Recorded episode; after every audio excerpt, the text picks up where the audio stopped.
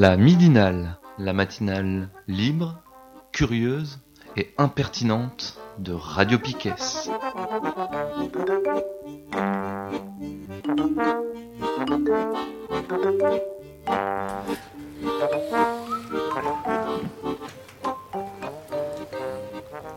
Bonjour, bonjour, c'est la midinale du 11 février. Je suis en compagnie de Tom, Steph, Nico, Mathéo et Fanche.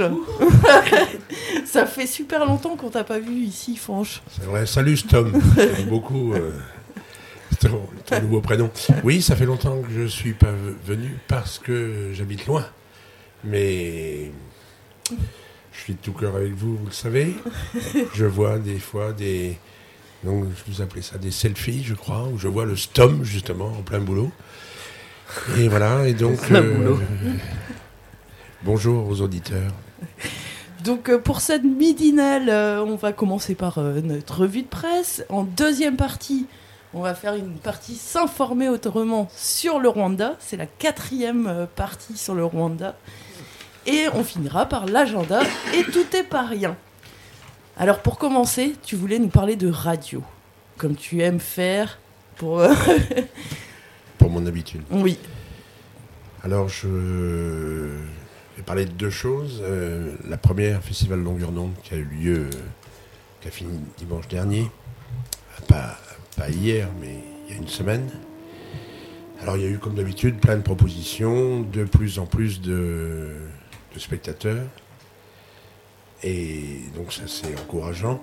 Ce qui est assez rigolo, vous avez participé vous- vous-même, vous allez pouvoir rebondir sur ce que je dis. Euh, ce qui est assez rigolo, c'est qu'en fait, euh, comme on pouvait s'y attendre un peu et depuis euh, des années, en fait, les gens qui se voient jamais à la maison de la radio, qui travaillent à la maison de la radio, qui se voient jamais à la maison de la radio, et puis les, maintenant les, les podcasteurs mondiaux se retrouvent à Brest. C'est comme une convention, c'est comme le Festival de Cannes, je dirais, et ça sans, sans mépris de ma part.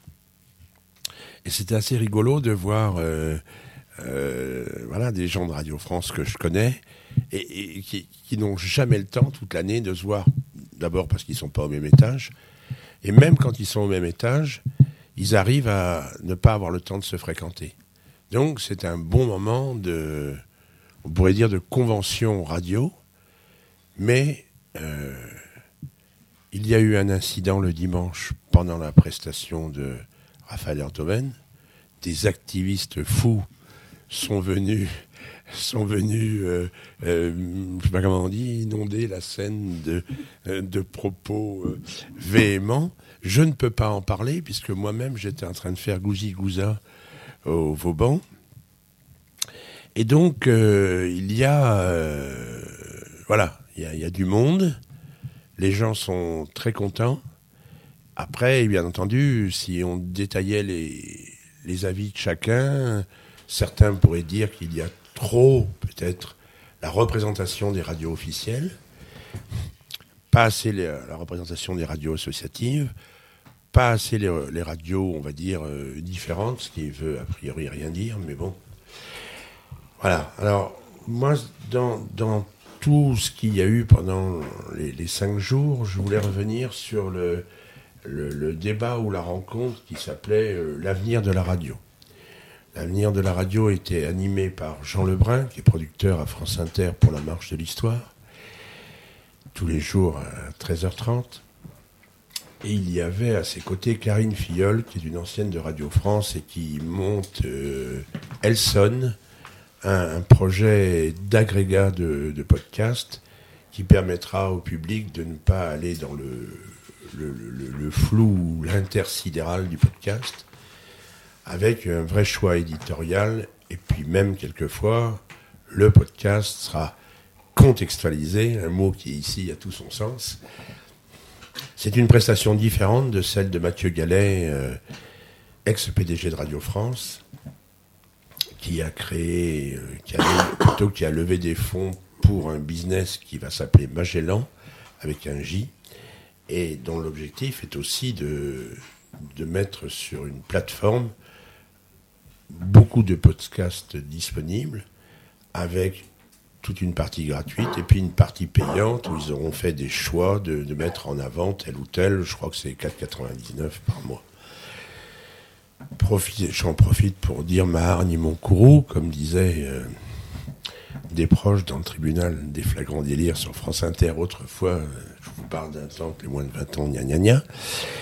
Euh, le, les, prestations multiples et variées de podcasts ont fait que Pascal Clark, ex Radio France, qui a créé Boxon, a annoncé début décembre qu'il fermait pour trois mois parce que 9 euros par mois, comme dit quelqu'un, c'est aussi cher que Netflix, mais on est loin, très très loin, de, recevoir autant de choses que peut bien sûr le proposer Netflix. Donc, euh, Catherine, Fi- Catherine, j'ai dit Catherine, c'est Karine, Karine Filleul. Laurent Frisch, directeur du numérique à Radio France. Alors comme ça, directeur du numérique, on pourrait croire juste qu'il s'occupe de faire en sorte que euh, les sites web et tout euh, fonctionnent. Mais en fait, il est force de proposition très importante à Radio France. Il y a contact avec l'ensemble des rédactions et des directions de programme. Et il aide à inventer de nouvelles choses. La nouvelle radio, alors j'aurais pas le temps d'en parler aujourd'hui sur l'impact du numérique sur la radio euh, demain, qui est déjà bien sûr de fait diffusée en numérique. Et pour moi, c'est le vrai patron de Radio France. C'est-à-dire que Sybille Veil, la PDG, qui a été nommée il y aura bientôt un an, euh, est là pour la représentation, pour euh, euh, discuter avec les tutelles, Bercy et la culture, et discuter éventuellement sur la future loi audiovisuelle. Mais voilà, elle ne s'occupe pas de fait de programme. Donc Laurent Frisch, il y avait Xavier Delaporte, qui est chroniqueur dans l'émission de Sonia De Villers, L'Instant M tous les jours, mais c'est un vieux, long et à la fois jeune chroniqueur qui a été longtemps sur euh, France Culture et qui, dont l'objectif est de prendre du recul et d'analyser le phénomène Internet dans ses... Comment dire C'est pas bon d'ailleurs de dire le phénomène Internet, mais l'ensemble des choses qui tournent sur le web et qui ont de l'impact sur notre vie quotidienne. Ça c'est moi qui le dis, je le dis sans doute pas assez bien.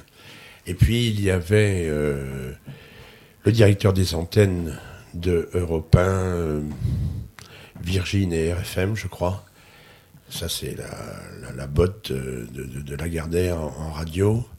Et c'était normalement le vice-PDG Laurent Guimier qui devait être présent. Mais il a sans doute euh, pensé que Brest n'était pas à la hauteur de ses espérances.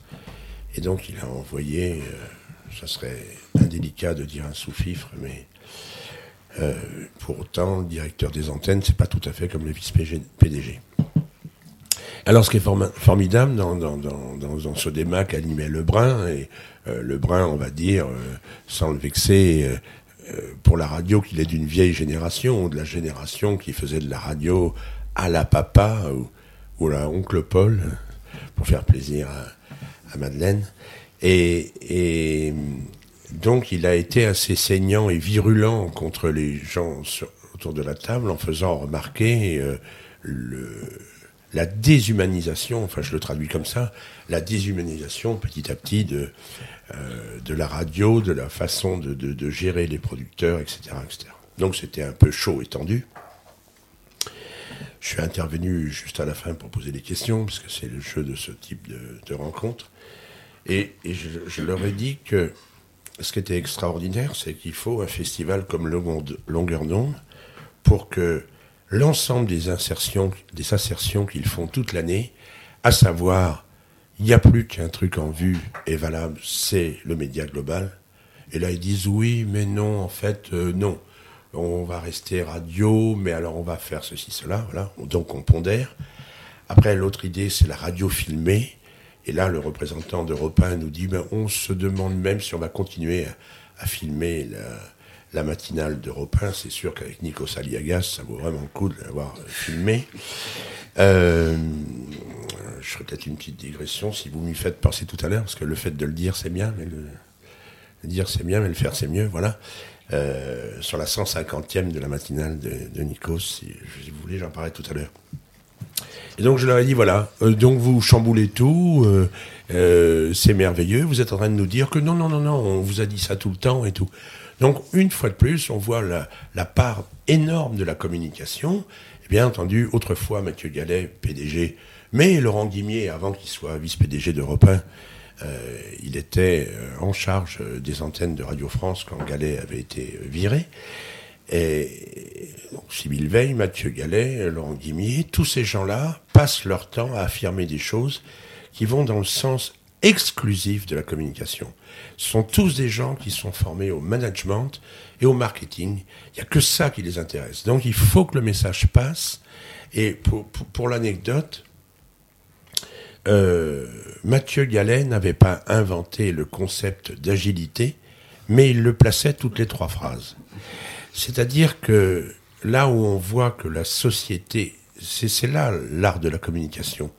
C'est-à-dire que pendant longtemps, c'était le petit cercle des, des amis de Mathieu Gallet et de ses sphères euh, marketeuses qui disaient agilité. Puis ça y est, c'est rentré dans la pub. Euh, il m'arrive d'écouter des radios privées, euh, donc de fait à la radio, et j'entends une publicité euh, soyez agile, etc. Donc c'est extraordinaire. Donc euh, euh, ce concept d'agilité, d'ailleurs, qui ne s'est pas appliqué à lui-même. hein. Quand on lui a largement dit, vous savez, il serait peut-être temps de démissionner, il a dit non, non, je démissionnerai pas. Donc il est agile que quand ça l'intéresse, bien évidemment. Donc euh, tous ces braves gens-là m'ont pas répondu puisque c'était la fin euh, de la causerie. Euh, mais c'est quand même pour, moi c'est vraiment intéressant sur ça de fait un peu à voir avec l'agilité, c'est-à-dire qu'ils sont les dirigeants en permanence adaptables en fonction, je dirais, de leur public. Si Laurent Frige, directeur du numérique, parle devant euh, Xavier, Xavier Niel, euh, PDG de Free, euh, il va en rajouter des caisses et des caisses et des caisses sur le numérique, sur on parle plus de médias radio, on parlera de médias global, etc., etc. Par contre, quand il est dans un festival de radio où c'est que les gens sont passionnés, alors il peut exhiber un t-shirt euh, I love radio. Ben voyons Léon, c'est pas du tout préparé et tout ça. Donc c'est fumeux. Euh, c'est fumeux, bien sûr. J'ai écrit, j'ai prévu d'écrire sur ma petite publication radioforge.blogspot.com. Si je l'avais pas fait, vous m'auriez reproché de pas le faire. bien sûr. Euh, un billet, mais pas tout de suite, parce qu'il faut quand même que je me que je me décante tout ça. Mais pour moi, c'est un peu euh, voilà, c'est affligeant. C'était très intéressant d'avoir le débat et surtout très intéressant de voir que Jean Lebrun s'impliquait vraiment, parce que en général, en tant que que débatteur et et vieux briscard de la radio depuis le début des années 80, euh, Lebrun, il est toujours euh, à, à sa place. Il doit être, mais, bah, pour moi, médiateur, mais. Et il le fait assez bien, mais alors là, on sentait vraiment que. Boum, il attaquait. Et euh, quand tu dis débat, c'était le débat entre eux, entre eux là. C'est un- où il y avait un débat avec la salle. Où les, Ben, les- les gens dans la salle a- pouvaient poser des questions. ou- Oui, toujours, mais à la fin, si tu veux. Toujours à la fin, on donne la parole à la salle et souvent, les intervenants répondent. Sauf que là. Alors, Généralement, c'est aussi un moyen de pas pouvoir répondre parce qu'il n'y a Ouais. pas le temps. Alors là, je vais être obligé de, de dire que ce que je connais quand moi j'ai la modeste idée de, de faire ce genre de choses, je laisse toujours la parole au public, suffisamment, un bon quart d'heure, mais quelquefois il n'y a plus de questions. Parce ouais. que les gens sont fascinés, je reprends ça. C'est sûrement ça. Non, pas, pas, pas fasciné par moi, fasciné par le sujet. Et je veux dire, puisque tu étais dans la salle, et Kat aussi, je crois, pour euh, Chris, les gens étaient de fait relativement émus. Alors, il y a un peu de questions, mais voilà, bon. Est-ce que vous voulez que je vous fasse une petite incise sur euh, la matinale d'Europe 1 ou tu veux intervenir Pas du tout. euh, Enfin. Kat, tu veux intervenir? Une petite incise alors Oui. euh, sur. euh, Je la fais la petite incise. Ouais, vas-y, raconte-nous. Alors, euh, l'autre jour, Europe 1 sanctifie la 150e matinale de Nikos Aliagas. Et c'est invraisemblable. Quoi. 150, c'est un peu moins de 5 mois. Et donc on fait beaucoup de rata avant sur les réseaux sociaux pour que les gens viennent. Enfin, il y a quelques personnes invitées dans le studio, tout petit studio.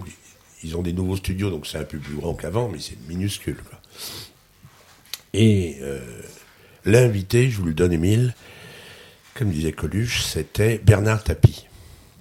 Et alors, euh, Laurent Guimier, le vice-PDG d'Europe 1, a, a, inventé une nouvelle formule. C'est-à-dire que maintenant, quand l'invité d'une session matinale d'info parle, il a fini sa phrase, on l'applaudit.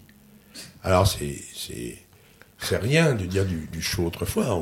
On, 1 a, passé des années à faire des shows avec du public et avec des chauffeurs de salle et tout ça. On avait l'habitude, on applaudit. Mais à applaudir Bernard Tapie, quoi qu'il ait pu dire d'ailleurs, je sais pas s'il y avait un chauffeur de salle, donc les gens applaudissent.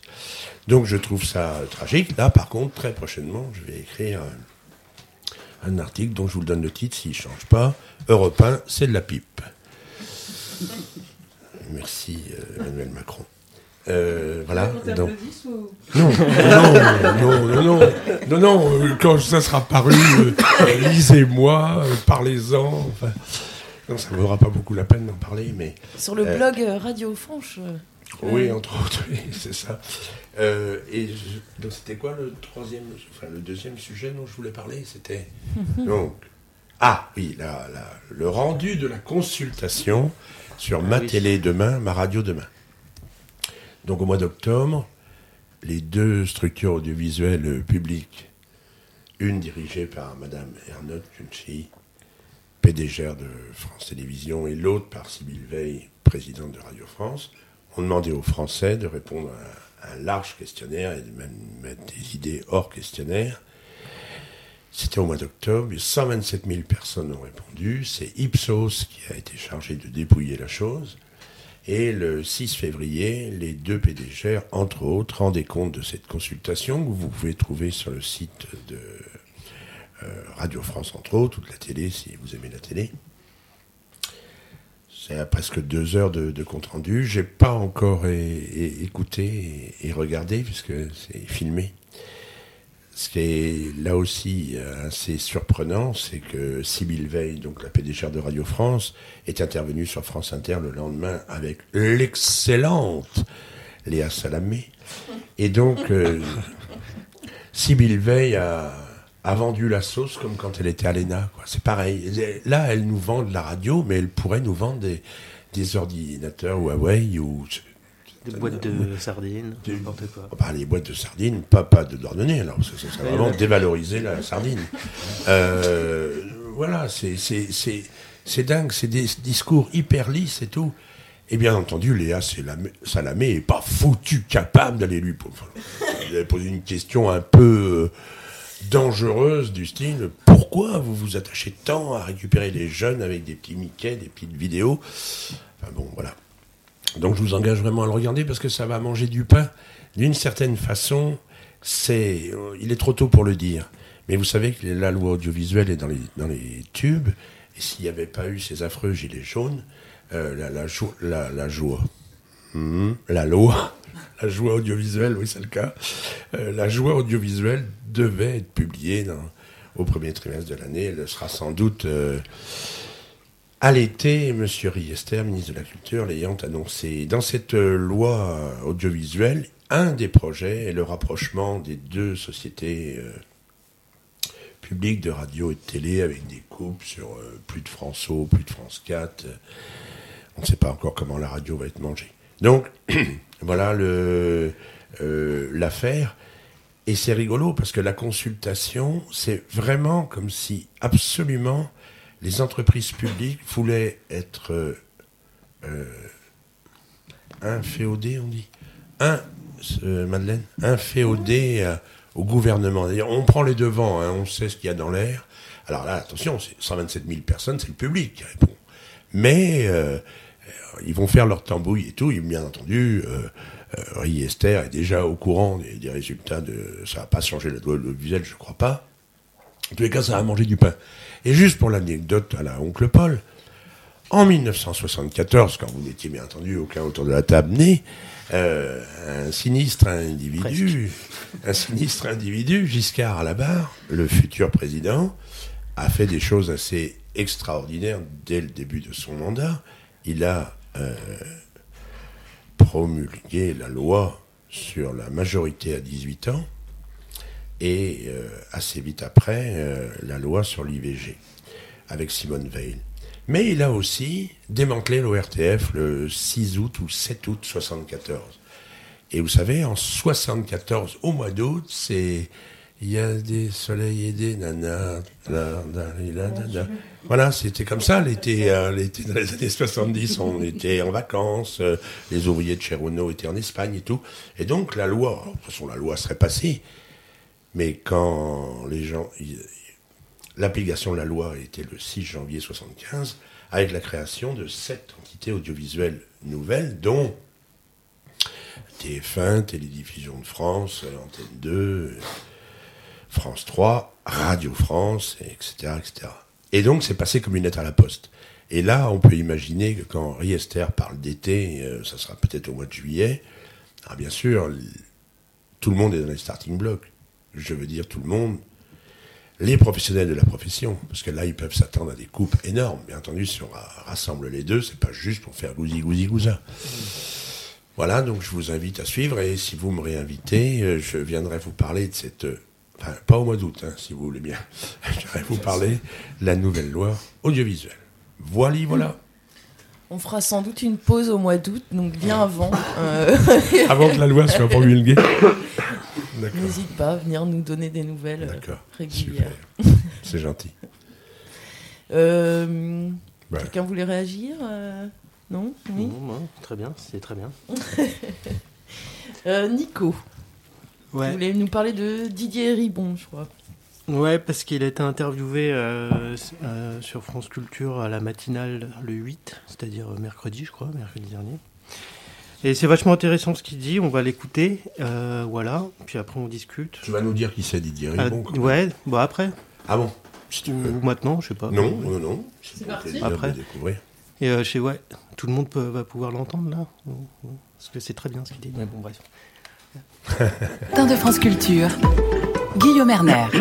Et à 7h43, je reçois Didier Héribon. Bonjour Didier Héribon, vous êtes philosophe et sociologue, vous êtes Montgomery Fellow du Dartmouth College aux États-Unis et vous êtes notamment l'auteur euh, d'un livre qui est un livre euh, important dans l'histoire intellectuelle française, Retour à Reims. Il a été publié en 2009. Aujourd'hui, ce livre est euh, porté au théâtre par Thomas Ostermeyer. On en parlera tout à l'heure. Vous serez rejoint par Irène Jacob, qui est l'une des comédiennes de cette pièce et qui dit votre texte, Didier Ribon. Mais avant cela, puisque Retour à Reims évoquait notamment votre autobiographie, évoquait euh, votre euh, vie et le destin social qui était le vôtre par rapport à votre classe d'origine, la classe ouvrière, et que vous évoquiez notamment dans cet ouvrage la manière dont la gauche s'était éloignée de la classe ouvrière. Je dois dire qu'en le relisant hier, je me suis dit qu'il y avait un certain nombre d'échos qui pouvaient être perçus comme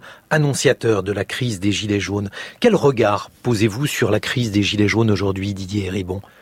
Oh, c'est un mouvement qui évidemment m'a euh, beaucoup intéressé et, et euh, je dans, dans ce livre Tour à Reims, je, qui est un livre sur le euh, mon histoire personnelle, mais aussi l'histoire de une sorte de d'histoire de ma famille, de une sorte de d'essayer de, reconstituer une histoire des 50 dernières années en termes de classe sociale et d'analyse des classes sociales et notamment de la disparition des classes sociales du discours de la gauche. On a évacué cette notion de classe euh, pour euh, euh, passer à l'idée de responsabilité individuelle. Il n'y a que des que des responsabilités individuelles et pas, et, plus des groupes sociaux, des classes sociales. Je, je, prédisais dans ce livre que si on efface la notion de classe dans le discours politique et, et intellectuel, ces classes sociales et ces groupes sociaux se reconstituent d'une autre manière et on les a vus se reconstituer par exemple à travers le vote pour le Front National en France où le vote pour le Brexit en Grande-Bretagne ou le vote pour l'AFD, l'extrême droite en Allemagne, etc. Par conséquent, le, il faut essayer de comprendre en termes de, de, de, de, de classe ce qui se passe aujourd'hui en France avec le mouvement des Gilets jaunes. quels sont les, sont les, les, les, les, les fractions, les, les secteurs des classes populaires qui se révoltent contre des politiques contre, enfin, qui, par lesquelles ces, ces, euh, classes populaires mhm. se sentent euh, matraquées, malmenées. Enfin, il y a, euh, il y a un moment où une, révolte émerge et ce qui me frappe dans cette révolte des Gilets jaunes, c'est qu'elle dure. Elle dure depuis plus de deux mois maintenant, mais ça veut dire qu'une révolte aussi durable, ça veut dire qu'elle a une, une, une, histoire ancienne, une origine qui n'est pas conjoncturelle, c'est pas l'augmentation de, de, de, de quelques pourcents d'une, d'une, d'une taxe euh, euh, sur l'essence qui euh, provoque un mouvement aussi profond et aussi durable.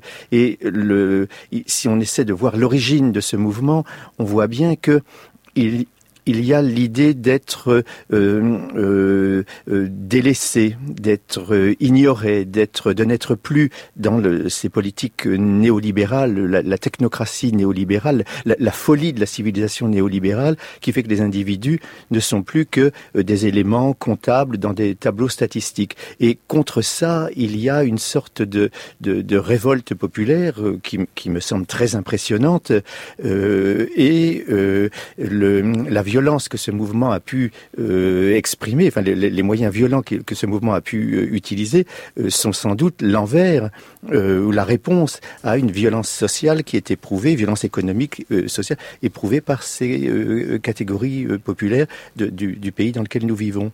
Justement, dans cette crise des gilets. Voilà. Alors qui est Didier Ribon? C'est un philosophe sociologue qui a écrit beaucoup sur euh, sur euh, la comment dire sur cette espèce de, de mythe qu'on a de la démocratie qui euh, du de la comment on appelle ça? La méritocratie et le fait qu'on puisse échapper à, à, la classe d'où on vient, où on, mm. pourrait s'élever, etc. Il déconstruit ça beaucoup, quoi. Et bon, bref, mais là, ce qu'il dit, je trouve ça très intéressant. C'est un, bon, c'est un, un, un, intellectuel engagé qui prend position, qui est, et là qui nous aide quand même à, comprendre un petit peu ce qui se passe. C'est quand même ça qu'on demande aux, intellectuels engagés, à essayer de nous donner des clés et à prendre des positions. Après, on est d'accord ou pas d'accord. Et là, moi, ce qui m'intéresse, c'est qu'il il fait un diagnostic de comment euh, les classes populaires, en fait, ont été abandonnées sciemment par, euh, par la gauche, le PS, en grande partie, quoi qui ont changé leur discours, qui ont évacué le terme classe et qui ont essayé de, qui sont devenus euh, bon, bah, une espèce de rouage du système. Hein. Le PS euh, est mort, hein, et tant mieux. Mais voilà. Mais du coup, du coup, il y a quand même l'existence de classes populaires qui ne sont plus entendues, qui n'ont plus de, d'espace, de, lieu pour, euh, pour exprimer leurs leur paroles et pour se construire en tant que, en tant que groupe. Et euh, ce qui est intéressant, ce qu'il dit, c'est que bah, là, les Gilets jaunes, ça exprime cette colère. Euh, bon, variée, euh, contradictoire, mais il y a une vraie colère. et face à aussi une réponse à une violence sociale, technocratique, néolibérale, c'est ça qui explique, quoi. Et bah, ça fait du bien d'entendre quelqu'un qui est, intelligent et qui prend position là-dessus, quoi. je sais pas si ça Oui, moi, j'ai rien à ajouter à ce que tu as pertinemment dit. J'ajouterai quelque chose sur Guillaume Erner, bien évidemment, parce que euh, ce paltoquet qui anime euh, une séance d'information le matin sur France Culture avait dit, je crois qu'il recevait aujourd'hui Eri De Luca. Et il y a trois ans, quand il recevait Eri De Luca, à un moment donné, il lui dit Bon alors, euh, De Luca, quels sont vos, vos références, vos maîtres? Alors, Eri De Luca répond un menuisier, un maçon et un cordonnier. Oui, mais je voulais dire d'un point de vue intellectuel. Ouais. alors que l'ensemble des auditeurs de France Culture continuent à écouter Guillaume Erner, vous avez tout à fait raison. C'est le jour où j'ai décidé de ne plus jamais écouter Erner. J'avais, à la différence d'Erner, qui, on ne sait pas d'où il arrivait, euh, écouté pendant des années la matinale de France Culture, euh, soit avec euh, Jean Lebrun, soit avec Demorand fut un temps, puis avec euh, Marc Fauchet. Mais non, Guillaume Erner est rien. Alors, il s'est peut-être aussi auto-proclamé ou il a peut-être eu un diplôme de sociologie.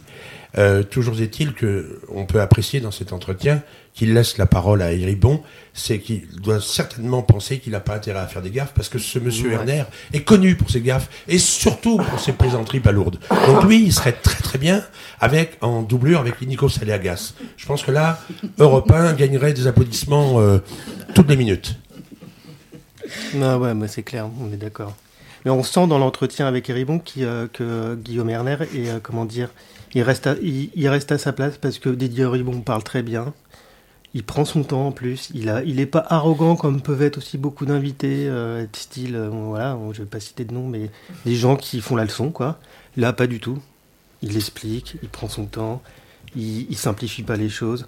Et donc je pense que ça doit un petit peu déstabiliser un type comme euh, Guillaume Erner qui, qui cherche aussi à la bonne formule ou euh, la phrase choc, des choses comme ça.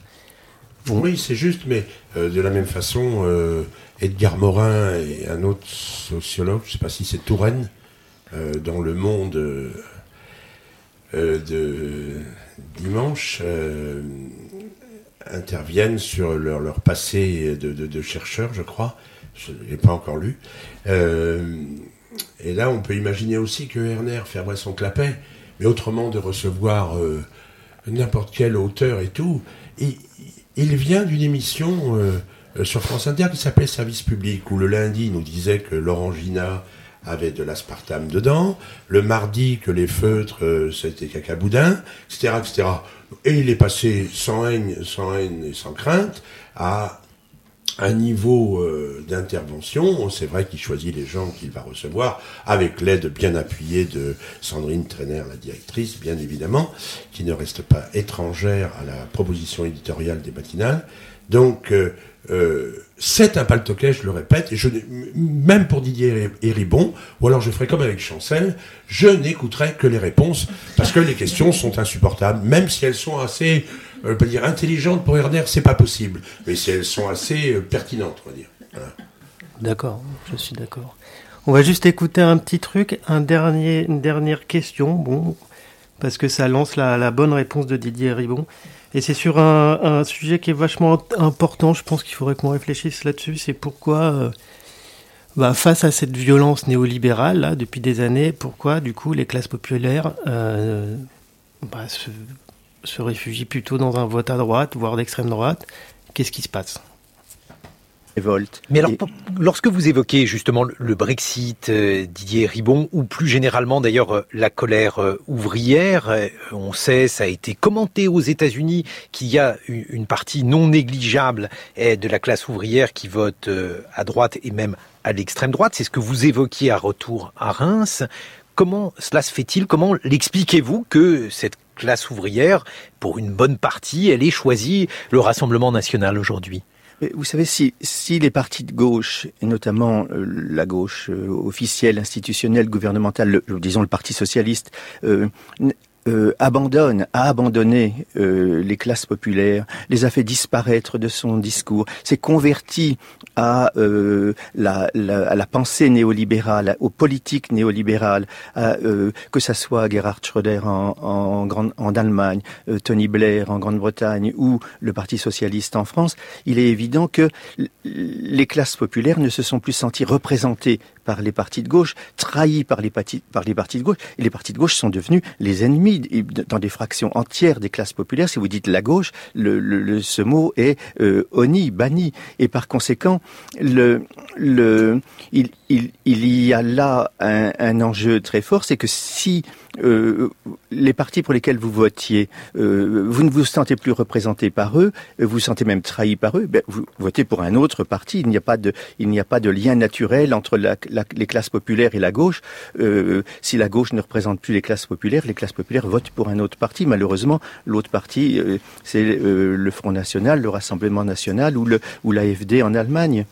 Didier et Ribon Voilà. Je sais pas si quelqu'un veut réagir, c'est assez intéressant quoi. Je sais pas, il dit en gros, euh, vu que le- les- la gauche ne s'intéresse plus aux prolos, les prolos votent à droite, quoi. Ouais. Ouais. Je sais pas. Je. Bah attends, la gauche c'est le Parti socialiste qui a trahi, euh, qui était peut-être déjà à la base pas de gauche, mais bon bref. Mais ça, ça, peut expliquer pourquoi. Non, mais ce qui est intéressant dans ce qu'il dit, c'est pourquoi euh, le terme même gauche dans beaucoup de classes populaires, donc dans les quartiers, euh, etc., est un terme qu'ils entendent, ils veulent plus entendre parler. Mm. Ils l'associent à euh, trahison, à néolibéralisme. Et ce qui explique en partie le vote à l'extrême droite. Après, moi, je rajouterais juste un bémol. La plupart des, il y a aussi euh, beaucoup d'attention en fait dans, dans, les classes populaires. Je ne sais pas si on peut dire classe populaire égale euh, vote de, à droite, extrême droite. C'est pareil, c'est un peu réducteur, mais bon, voilà. ce qui est assez euh, très intéressant sur ce que dit Ribon, c'est que cet intellectuel a été beaucoup mis en avant dans un journal euh, que vous connaissez bien, un magazine qui s'appelle Le Nouvel Observateur, du temps de sa splendeur, on va dire, donc des années 70 euh, et 80. Enfin, la splendeur euh, qui commence à décliner, on va dire, dès 83, avec le tournant de la rigueur. Donc, c'est assez surprenant. On est sûr que les... On est sûr, oui, on est sûr que les classes populaires ont voté Mitterrand en 81. Mitterrand, euh, dix ans de labourage de la, de la France, 1971, création du Parti socialiste au, colloque d'Épinay, et 81, euh, avènement de Sa Majesté euh, aux élections présidentielles. Donc là, il y a une majorité d'ouvriers qui, déçus, certains déçus de pas pouvoir voter communiste, votent Mitterrand. Et après, doucement, euh, notamment euh, la, sidérurgie lorraine, entre autres, un des premiers exemples du, clash avec le milieu populaire, mais surtout le milieu ouvrier, petit à petit, il va y avoir un délitement euh, pour avoir beaucoup d'amis à la fois lorrains et, et, ouvriers, quand, dans leurs paroles simples, il, s'agit pour eux d'être euh, cohérents. Si Mitterrand dit avant d'être élu, euh, euh, on va maintenir à flot le, la sidérurgie et que dans, dans, ses actes, après 83, il fait en sorte que ça explose, ben, les, les gens simples s'en tiennent à ça il nous a trahis, bim bam boum, et on revient pas dessus. On n'a pas. Euh, ils ont pas tort. Hein. et ils ont raison. Et ils ont raison. Les, dans les classes populaires, ils sont d'accord de discuter, comme ils le font aujourd'hui sur les ronds-points, mais pour autant, euh, on va pas leur faire avaler des couleuvres. Or, ben, couleuvre plus couleuvre plus couleuvre, ben, forcément, certains partis essayent de tirer leur leur épingle du jeu. On verra ce que ça donne aux européennes, mais c'est chaud en Europe avec les partis de droite donc, euh, et au Brésil. Donc, euh, au secours, euh, fuyons presque. J'ai fini, Madeleine. Non, c'était juste pour dire que il y, a, y, a un livre qui a été écrit en 2008 sur, sur cette question-là, mais aux États-Unis. Et c'est un livre qui s'appelle Pourquoi les pauvres votent à droite. Ça a été publié chez Agone et c'est de un auteur qui s'appelle Thomas Frank. Et en fait, euh, c'est Serge Alimi qui fait la, préface à la réédition française et où euh, il vient justement euh, montrer les similitudes de l'étude. Donc Thomas Frank, il a étudié un, un État, son État aux États-Unis, qui était historiquement de gauche et qui, dans les années 80, bascule à droite. Et il parle de ces, ces questions-là qui sont abordées sur la gauche et l'ultralibéralisme défendu aux États-Unis, euh, et, comment toute la, comment la classe ouvrière, d'un seul coup, euh, économiquement, se sentait euh, en danger à cause de l'ultralibéralisme, et que du coup, il y a puisque l'économie et puisque la gauche ne les protège plus, entre guillemets, alors on va se réfugier dans des valeurs morales aux États-Unis, et ces valeurs morales qui sont défendues plutôt par les républicains. Enfin, tout ça, c'est avec plein de guillemets, puisque ça n'est jamais que des projections c'est bien que la droite américaine enfin, défend aucune valeur morale. Voilà, et, euh, en gros, euh, c'est toute cette étude de pourquoi les pauvres, pourquoi le, vote euh, traditionnellement de gauche, enfin traditionnellement démocrate, a basculé dans les années 80 dans ces États-là à droite, et sur une droite dure, quoi. Et, les similitudes sont, sont flagrantes. Alimi, quand il fait son introduction, il parle d'une ville comme Le Havre, en France, ou comme Sète, qui sont, euh, qui sont des villes traditionnellement rouges, comme il dit, et qui ont basculé euh, qui sont des villes avec une vraie tradition populaire. Enfin, Le Havre, euh, c'est voilà quoi. Et, et qui, euh, on sait qui, euh, c'est qui le maire du Havre euh, déjà? C'était qui? Lex. L'ex-maire du Havre, c'est qui? Édouard. Leclerc, bien sûr. Le, quand tu dis euh, Serge Alimi, tu veux dire le directeur du monde diplomatique, c'est ça? Oui.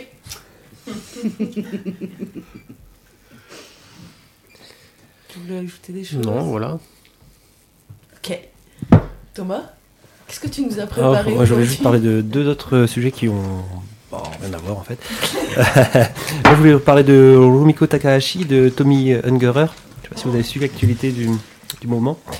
Euh, je vais commencer par parler de Rumiko Takahashi. Euh, donc en fait en janvier dernier il y avait euh, se tenait la 46e édition du festival euh, de BD euh, d'Angoulême et cette année c'est la mangaka Rumiko Takahashi qui a reçu le, le grand prix pour l'ensemble de, de sa carrière. Je sais pas si vous connaissez. Non, mais je suis impressionnée Eh bien- par la dextérité avec laquelle tu le dis. Tu t'es entraîné Merci les animés japonais.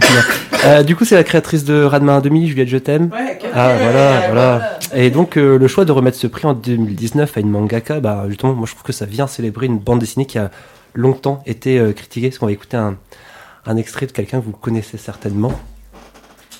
Oh mon dieu, Oui, mon dieu. j'ai mal au poignet déjà. Allez, j'appuie sur le merdier. Les mangas, c'est quand même, j'en ai regardé. Vous êtes très coupable en fait, vous et vos producteurs, etc. C'est-à-dire que pour faire euh, beaucoup d'argent, vous avez acheté euh, du manga au kilomètre, euh, pas cher du tout, aux Japonais qui refourguaient ça euh, à bas prix, qui étaient des merdes infâmes, et euh, avec euh, trois mots de vocabulaire, parce que les mangas, c'est quand même ça. C'est un, une violence incroyable, et deux, trois mots de vocabulaire. C'est Ouais, comme toi, Zemmour. Voilà, c'était euh, c'était Eric Zemmour qui critiquait bien les, les mangas. Et euh, parce qu'en fait, euh, comment sont arrivés les mangas en France? Donc ça c'est comme passé dans les années 80, c'est le Club Dorothée qui a introduit les animés euh, japonais en France. Donc c'est des animés qui euh, étaient d'un genre méconnu et très très critiqués, bah, justement pour mauvaises raisons.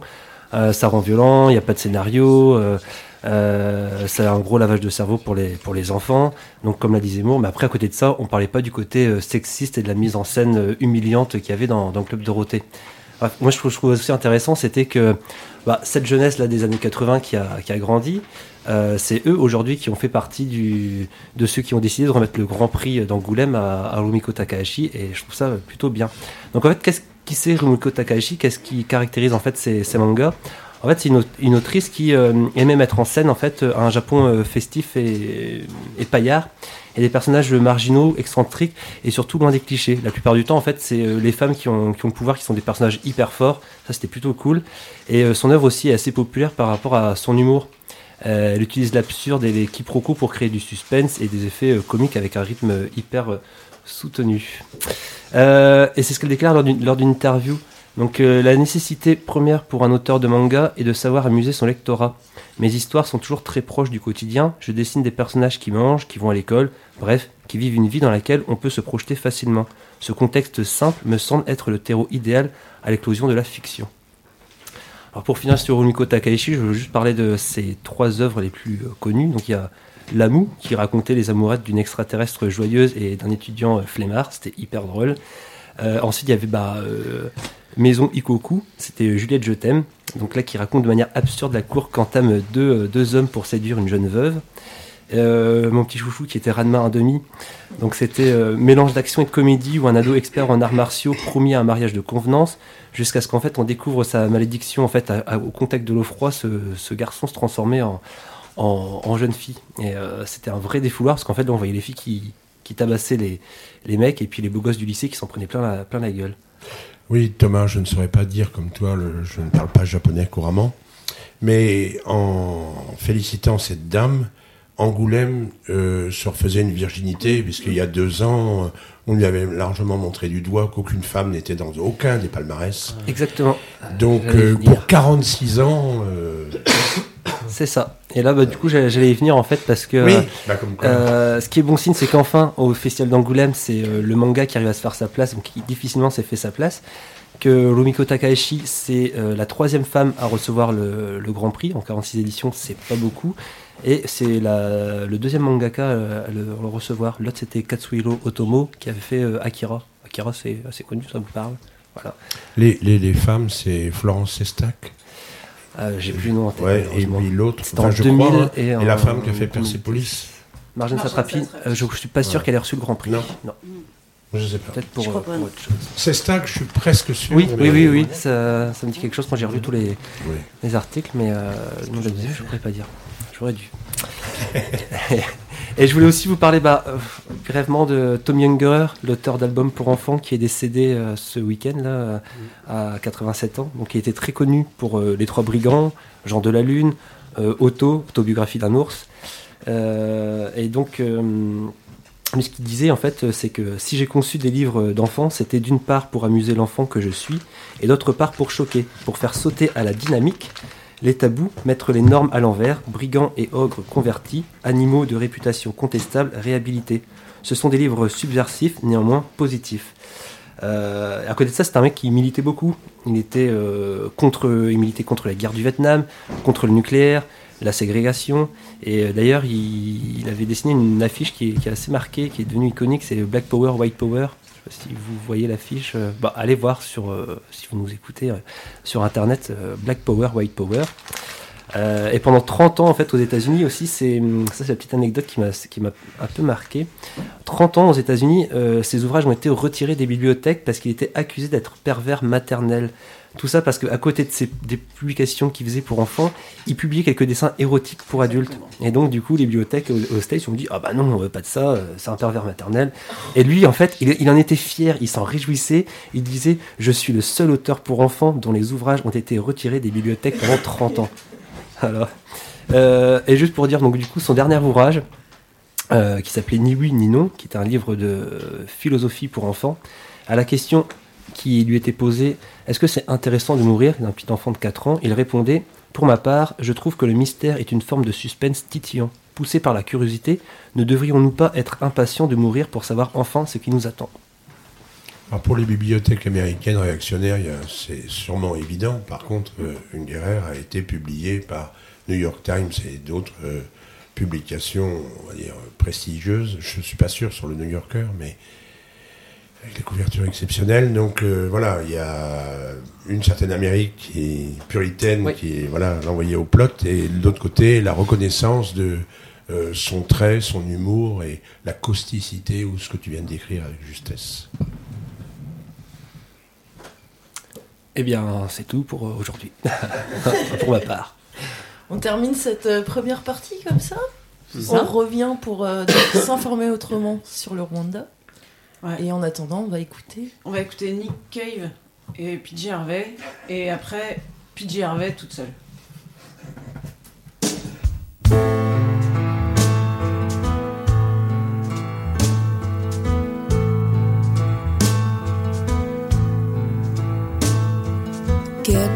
Get down,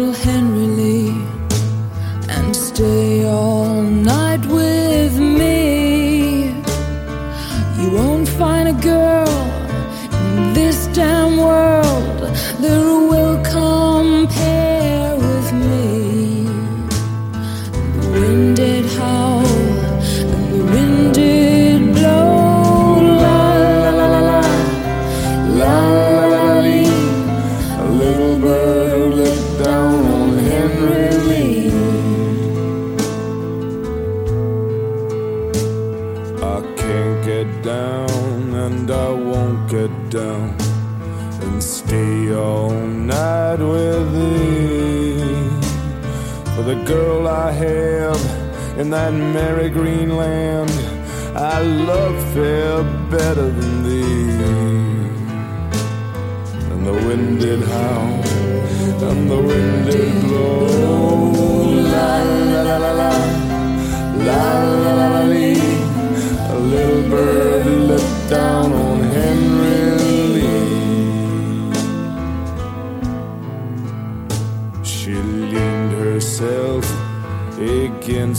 fence just for a kiss or two.